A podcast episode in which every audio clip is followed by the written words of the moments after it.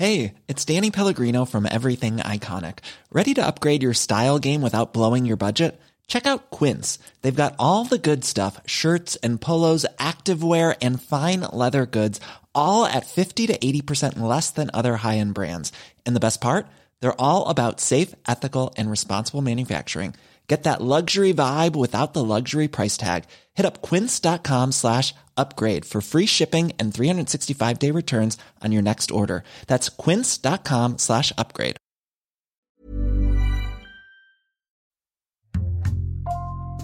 Bonjour, c'est Jules Lavie pour Code Source, le podcast d'actualité du Parisien.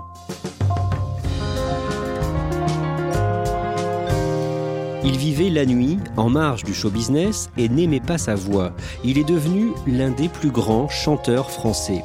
Ces sept dernières années, il a sorti cinq albums, toujours en quête de nouvelles sonorités. Au départ, je ne suis pas chanteur, je suis juste un peintre sonore. Je fais de la musique et je suis passionné. En fait, je suis amoureux du son. Après sa mort le 16 avril à 74 ans, Jean-Michel Jarre a rendu hommage à un couturier de la chanson. Code Source vous raconte aujourd'hui l'histoire de Christophe.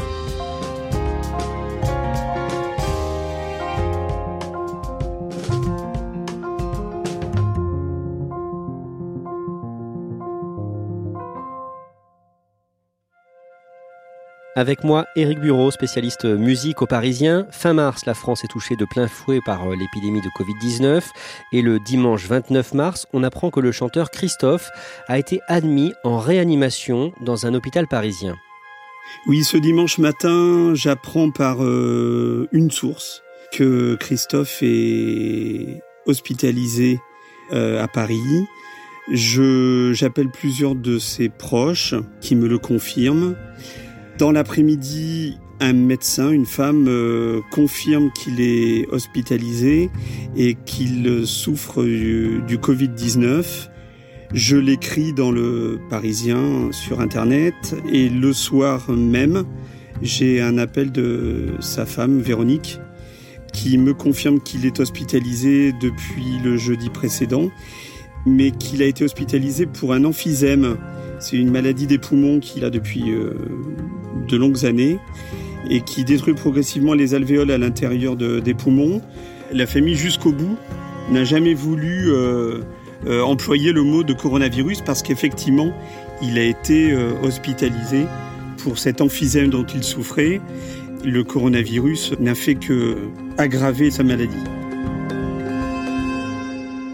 Éric Bureau, Christophe, vous le rencontrez pour la première fois en mars 2013. À quoi est-ce qu'il ressemble d'abord physiquement? Il est en fait euh, assez petit. Il doit faire quelque chose comme 1m65. Euh, il a les cheveux longs, euh, ses moustaches, ses lunettes toujours au vert fumé. Une, une, veste de, costume. Il avait souvent aussi un t-shirt marin. Et son appartement, boulevard du Montparnasse, valait à lui seul le détour cette pancarte qu'il y avait sur la porte, euh, ni d'amour, ne pas déranger. Puis ensuite, euh, on rentrait au milieu d'une espèce de brocante, studio d'enregistrement, euh, avec plein de jukebox. Il y avait énormément de tableaux au mur, des photos de David Bowie. C'était son univers à lui. Et vous avez été plusieurs fois l'interroger chez lui, y compris la nuit. Il m'est arrivé de, de, passer cinq heures chez lui, de repartir à 4 heures du matin, euh, après avoir fait à manger avec lui des pâtes, du poulet. Euh, on s'asseyait à sa table de, poker au milieu de la pièce. Et puis euh, c'était parti pour des, heures et des heures de discussion sur tout, sur le cinéma, sur les femmes, sur sa deuxième vie à Tanger où il allait souvent, sur la musique évidemment. Il partageait beaucoup de, ses coups de cœur à chaque fois avec les journalistes euh, qui, venaient le voir. En fait, c'était quelqu'un de tellement généreux que à partir du moment où on faisait une demande pour le rencontrer, il disait oui. Éric Bureau, vous allez nous raconter l'histoire de Christophe, de son vrai nom Daniel Bévillacqua. Il naît le 13 octobre 1945 à Juvisy-sur-Orge, dans l'Essonne, en banlieue parisienne. Qui sont ses parents?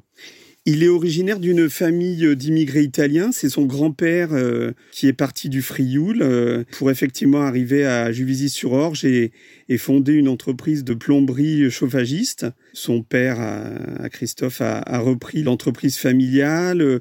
Sa mère, elle est d'origine bretonne et elle était couturière. Elle travaillait beaucoup pour Balmain notamment. C'était une famille euh, assez cultivée et assez ouverte sur le monde. À 12 ans, il entend pour la première fois les 45 tours d'Elvis Presley et de Little Richard. C'est comme ça qu'il découvre la musique? Il est de cette génération qui va découvrir à l'adolescence euh, le rock and roll et les États-Unis, euh, tomber amoureux du blues, John Lee Hooker, euh, effectivement Little Richard, James Dean aussi. Il, commence à, jouer de la guitare à l'adolescence mais il a quelque chose de particulier par rapport à cette génération, c'est que lui, il est fasciné par le son. Il a un magnéto Telefunken et avec ce, magnéto, il se met euh, à sa fenêtre et il enregistre des bruits dans la rue et il fait des montages le soir. Il essaye de, de recréer aussi des échos dans la machine à laver de sa grand-mère. Enfin, on sent déjà qu'il a ça en lui. Le jeune Daniel commence le piano sans connaître le solfège. C'est son frère euh, qui lui apprend euh, à jouer de la guitare. C'est vraiment un autodidacte. Exactement.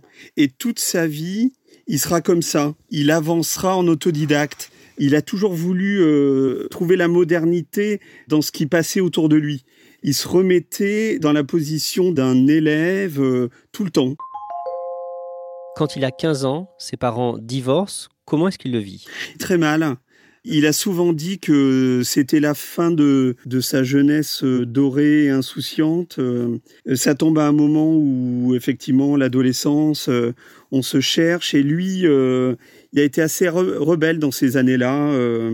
il était un petit peu voleur. à 15 ans, pareil, il s'est mis à conduire la voiture de ses parents alors qu'évidemment il n'avait pas le permis. il a pris des risques. Avant même d'obtenir son brevet, il quitte l'école pour se lancer dans la musique. En 1961, à l'âge de 16 ans, il monte son premier groupe, Danny Baby et les Hooligans. Il s'aperçoit vite que c'est pas son truc, euh, le, groupe. Lui, il a besoin d'être en solo, il a besoin de créer, mais voilà, il, va vite euh, devenir Christophe. En 1963, Christophe a 18 ans et il enregistre son premier 45 tours, Revient Sophie. C'est un succès? Ah, Pas du tout. C'est un échec euh, absolu, euh, ça passe complètement euh, à l'as. Il n'a pas trouvé son style en fait. il se cherche encore. En plus, il, est, il a 18 ans, donc il va partir au, service militaire. C'est pas son moment. Il va faire ses classes chez les parachutistes en Moselle. Comment est-ce qu'il le vit? Il a raconté plusieurs versions autour de ça. le fait qu'il s'était fait passer à tabac, le fait qu'il avait été euh, placé au Val-de-Grâce, euh, au trou, euh, avec des rats sur un vieux lit. C'est des choses dont on n'est pas tout à fait sûr, mais en tout cas qui ont contribué à alimenter un petit peu la légende de Christophe. En 1965, il signe son premier succès, Aline. C'est une chanson qu'il a composé chez sa grand-mère un jour où il allait euh, déjeuner chez elle. Là encore, la légende raconte qu'il a écrit en une heure. J'avais dessiné sur le sable. Cette Aline et cette histoire euh, existent.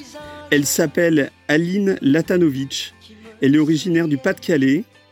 Il la rencontre sur une plage du sud de la France.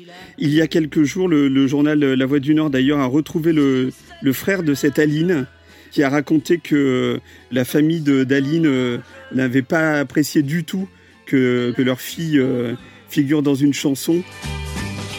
Et j'ai crié, crié, Aline, pour qu'elle revienne. Cette chanson a été vendue à un million d'exemplaires à l'époque adapté en plusieurs langues. Ça a été euh, le succès, le tube de l'été 1965. Euh, et cette Aline d'ailleurs est décédée euh, en août dernier, en août 2019 à Boulogne-Billancourt. Un million d'exemplaires vendus. c'est à cette époque que Christophe devient une star? Oui, c'est la star de l'année 65. Cet été-là, il va faire une tournée avec les deux autres stars du moment, Hervé Villard qui sort Caprice est fini et Michel Thor qui vient de faire l'Eurovision. Il euh, figure, euh, et c'est tout à fait normal, euh, sur la photo du siècle prise l'année suivante par Jean-Marie Perrier pour le magazine Salut les copains. Il est sur le bord à droite de la photo parce qu'il est arrivé le dernier et qu'il n'avait pas envie du tout d'être sur cette photo. Éric Bureau, d'autres succès suivent avec Les marionnettes, J'ai entendu la mer, Je chante pour un ami ou encore Excusez-moi monsieur le professeur. Pourtant, Christophe va se faire plus rare à la fin des années 60. Lors de cette tournée avec Michel Thor et Hervé Villard, euh, à plusieurs reprises, il ne donnera pas de concert, il partira au dernier moment avant de chanter. Euh, Michel Thor m'a avoué il y a quelques jours qu'il n'avait jamais voulu être célèbre et qu'il vivait euh, cette célébrité soudaine pas très bien. Il n'aime pas le showbiz. Donc en 67-68, il part plutôt dans, dans ce qui est son autre passion, la course automobile. Il fait aussi pas mal de, choses dans les courses hippiques. Euh, la vitesse, c'est vraiment son truc. Éric Bureau, au niveau de sa vie privée, euh, Christophe va avoir un enfant avec Michel Thor. Ils vivent une idylle euh, assez courte, de deux ans. De cette idylle va naître un garçon qui s'appelle Romain, qu'il ne va pas reconnaître. mais Michel Thor m'expliquait aussi que elle le savait depuis le début. Il lui avait dit, il n'était pas prêt à être papa. Et donc c'est elle qui a souhaité le garder. Ça a été un arrangement entre eux que voilà, elle l'élèverait tout seul. Et euh, de ce qu'elle me disait aussi, euh, elle ne lui en a jamais voulu de, ne pas s'occuper de son fils. Euh, néanmoins, son fils, il l'a revu ces dix dernières années de manière secrète, toujours d'après Michel Thor. Ils ont réussi à garder un lien tous les deux. En 1971, Christophe épouse Véronique. Qui est-elle? C'est la sœur du chanteur Alain Camp. Il la rencontre en 1968 à l'Alcazar, qui est une boîte à la mode. C'est un coup de foudre euh, instantané. Ils resteront ensemble 28 ans. Euh, mais Véronique euh, est restée Véronique Bévilacqua jusqu'au bout. Christophe n'a jamais voulu divorcer, notamment parce qu'il n'a jamais aimé beaucoup la justice et, et les histoires de droit. C'était quelque chose qu'il trouvait bien trop compliqué. Ensemble, ils vont avoir une fille, Lucie. il a quel genre de relation avec sa fille? Il décrivait ça il y a quelques années dans une interview comme une relation d'observateur. Il disait qu'il n'avait pas élevé sa fille, mais qu'il avait été plutôt un observateur de sa fille. Dans les années 2000, euh, ils se sont retrouvés. En 2002, quand il a reçu sa victoire de la musique, il lui a, en direct à la télévision, offert sa victoire et il lui a dit qu'il aimait à la folie. C'était vraiment une déclaration d'amour euh, très poignante. lui, on le sentait très ému. Et les dernières années, il a très souvent euh, demandé à sa fille, qui est photographe, de faire ses photos. En 1970, il signe une musique de film. C'est La route de Salina de Georges Lautner. À cette époque-là, Christophe fait une découverte qui va changer sa vie et qui va changer sa carrière. Il découvre les synthétiseurs. Il a son premier synthétiseur en 1971. C'est un ARP Odyssey. Et à partir de là, son envie de création va l'emmener dans un autre univers. En 1973, pour Les Paradis Perdus, il travaille avec Jean-Michel Jarre. Oui, c'est son premier album chez Motors.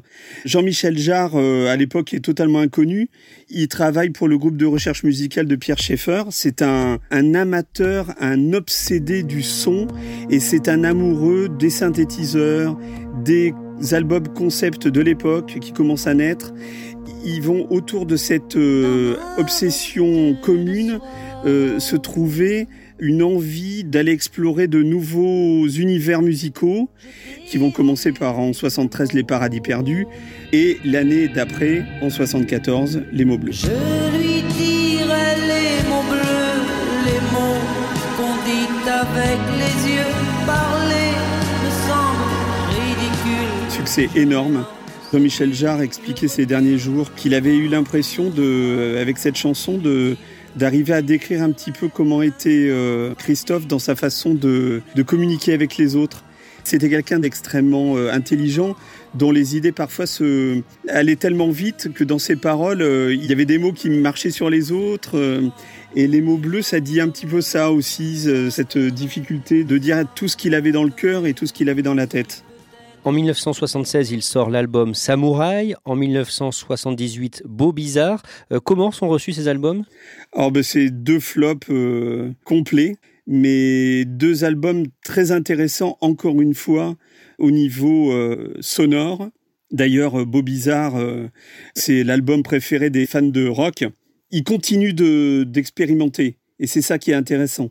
C'est que à partir de ce moment-là, il ne va pas arrêter de faire des recherches sonores, d'acheter des nouveaux synthétiseurs pour essayer de trouver de nouveaux sons. Éric Bureau, Christophe euh, a aussi euh, d'autres passions à part la musique. Il s'intéresse par exemple au tarot divinatoire, il joue beaucoup à la pétanque, au poker et c'est aussi un collectionneur de films. Oui, c'était un, un grand, grand cinéphile, Christophe. Euh, à chaque fois qu'on allait chez lui, on était toujours étonné du nombre de DVD qu'il pouvait avoir euh, dans le cinéma asiatique, notamment qu'il adorait, euh, sur David Lynch, enfin dont il était extrêmement fan. À l'époque, il, il, collectionnait les films 35 mm. Il en a eu jusqu'à 500 et il avait même créé une, une salle de cinéma privée dans son ancien appartement. C'est la police qui l'a fait fermer parce que je suppose qu'il y a eu de, de gros soucis de voisinage parce qu'il invitait ses copains à venir regarder les films chez lui et, je pense que ce n'était pas du, goût de tout le monde. Il aurait adoré être comédien, le, cinéma l'a toujours intéressé, il a tourné dans, une petite dizaine de films jusqu'à Jeanne euh, l'année dernière, qui euh, l'a d'ailleurs euh, amené au Festival de Cannes. Mais ce qui m'expliquait, c'est qu'en fait le cinéma, c'était beaucoup trop d'attentes. Dès qu'une équipe de tournage euh, lui plaisait pas ou il se sentait mal à l'aise, il partait. Dans les années 80, que se passe-t-il pour lui? Il sort des quelques 45 tours qui vont à chaque fois être des tubes. Il y a notamment Succès Fou qui effectivement porte bien son nom. Il va écrire Boule de flipper pour Corinne Charby qui va être aussi un énorme tube. Mais il ne fait pas d'album. Il euh, disparaît de la scène. Il ne fera aucun concert pendant toute cette décennie et pendant la suivante. Il ne va revenir qu'en 1996 avec un nouvel album album qui s'appelle euh, Bévilacqua. Il est comment ce disque, Eric Bureau? Bévilacqua, c'est un de ses albums préférés. C'est pas un album facile, c'est un album encore une fois de recherche, c'est un album qui porte son nom, c'est un album qui est écrit en hommage à sa famille et en particulier à son père. C'est un album où il y a une chanson qui s'appelle Je cherche encore, qui est euh, une espèce de, de, chanson symbolique de ce qui a été sa vie et, et sa carrière. C'est un album d'avant-garde, c'est un album euh, où il y a énormément de, de, trouvailles sonores dans des années 90 qui sont assez molles au niveau de l'électro. Lui, il a encore un coup d'avance en France. Et à l'âge de 57 ans, en 2002, il remonte sur scène à Paris, à l'Olympia, 26 ans après son dernier concert. En 2002, il va voir un concert de David Bowie à l'Olympia. La technique a, a, beaucoup évolué et il se dit ah c'est peut-être le moment de, de, revenir sur scène et d'avoir le son que je cherche. Et en fait, euh, à partir de 2002, la scène va être vraiment euh, sa deuxième maison. Il va finir par adorer cet exercice. Et dans les années 2000, il multiplie les tournées, sort euh, de nombreux albums. C'est une nouvelle carrière pour lui? C'est une nouvelle carrière, c'est euh, on, le redécouvre. Christophe entre dans un nouveau statut.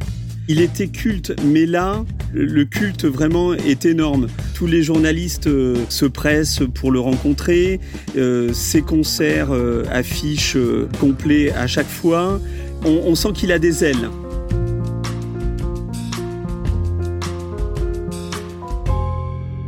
Et en 2016, il sort Les Vestiges du Chaos, considéré comme son dernier chef-d'œuvre. Oui, moi, c'est un de mes albums préférés. Il retrouve euh, d'ailleurs euh, Jean-Michel Jarre pour l'écriture de, cette chanson, Les Vestiges du Chaos. Ils ont euh, créé cette chanson dans l'appartement de, de Christophe la nuit du Bataclan. Confinés tous les deux cette nuit-là, ils sont restés en plein chaos dans Paris, créer cette chanson qui s'appelle Les Vestiges du Chaos. C'est assez incroyable, ça les a marqués d'ailleurs tous les deux à vie. C'est un album formidable. Encore une fois, cet album, il, euh, où il y a une chanson qui rend hommage à Lauride, euh, où il travaille avec son vieux copain Alan Vega du duo euh, Suicide, et où il travaille avec une jeune fille qui s'appelle Laurie Darmon, qui écrit trois textes. Enfin, c'était tout Christophe, ça, de, de à la fois être un peu nostalgique, mais aussi empreint de cette touche de modernité, de faire confiance à des jeunes qui n'avaient jamais travaillé avec personne avant. C'était tout lui. Éric Bureau, on le disait au début de, ce podcast, on a appris euh, l'hospitalisation euh, de Christophe le 29 mars. Le vendredi 10 avril, Christophe, qui était euh, à l'hôpital Cochin à Paris, est transféré à Brest. On se dit à ce moment-là que le plus dur est passé, qu'il va s'en remettre? Oui, parce que le fait qu'il soit transféré prouve que son état de santé s'est amélioré. Et donc on se dit qu'il y a un espoir. Le jeudi 16 avril, le chanteur meurt des suites euh, de la maladie. Il avait 74 ans et les hommages sont très nombreux à travers la France. Des réactions en cascade. Le décès de Christophe a déclenché une vague d'émoi, à commencer par Jean-Michel Jarre, son ami, qui avait signé les textes de deux de ses albums. Christophe, tu es parti ce soir, et ce soir ce sont les paradis perdus. On pense que les gens qu'on aime sont éternels, et ils le sont, et tu l'es. Je l'ai appris par un texto d'un de ses proches. Euh, c'est incroyable cette, cette nuit-là. Je j'ai quasiment pas dormi parce que j'ai appelé tout de suite Jean-Michel Jarre, donc on s'est parlé longtemps. J'ai j'ai écrit dans la nuit euh, l'interview. Je me suis couché à 5 heures du matin et jusqu'à 5 heures du matin, je n'ai jamais vu les réseaux sociaux aussi vivants. Il y a, il y a eu toute la nuit, toute la nuit des, des messages de deuil, de on avait tous en fait, euh, d'une manière ou d'une autre, passé un moment avec Christophe. C'est ça qui était extraordinaire chez lui, c'est que pendant toute sa vie, il avait semé des graines de générosité, de d'attention aux autres, d'ouverture d'esprit. Et nous tous, à notre petit niveau, en l'ayant un peu connu, très bien connu, on a eu besoin, cette nuit-là, mais aussi les jours qui ont suivi, de témoigner ça, de témoigner de cet attachement. Je l'aperçois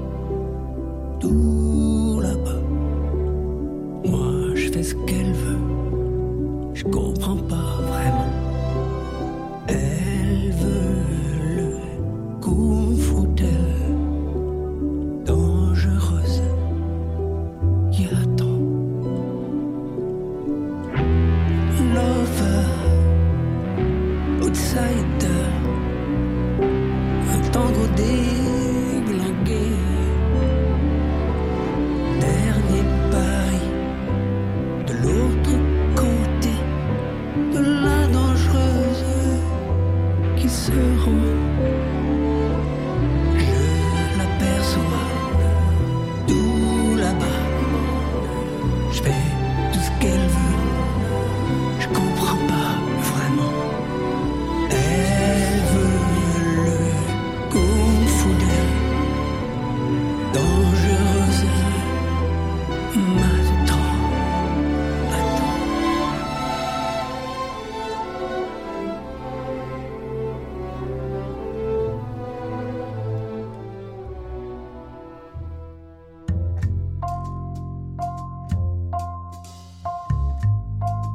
Merci à Éric Bureau. Code Source est le podcast d'actualité du Parisien, disponible chaque soir du lundi au vendredi. Si vous aimez Code Source, n'hésitez pas à nous le dire en mettant des petites étoiles et en vous abonnant sur votre application de podcast préférée comme Apple Podcast ou Podcast Addict. Cet épisode de Code Source a été conçu et préparé par Raphaël Pueyo, production Marion Botorel, réalisation Julien Moncouquiole.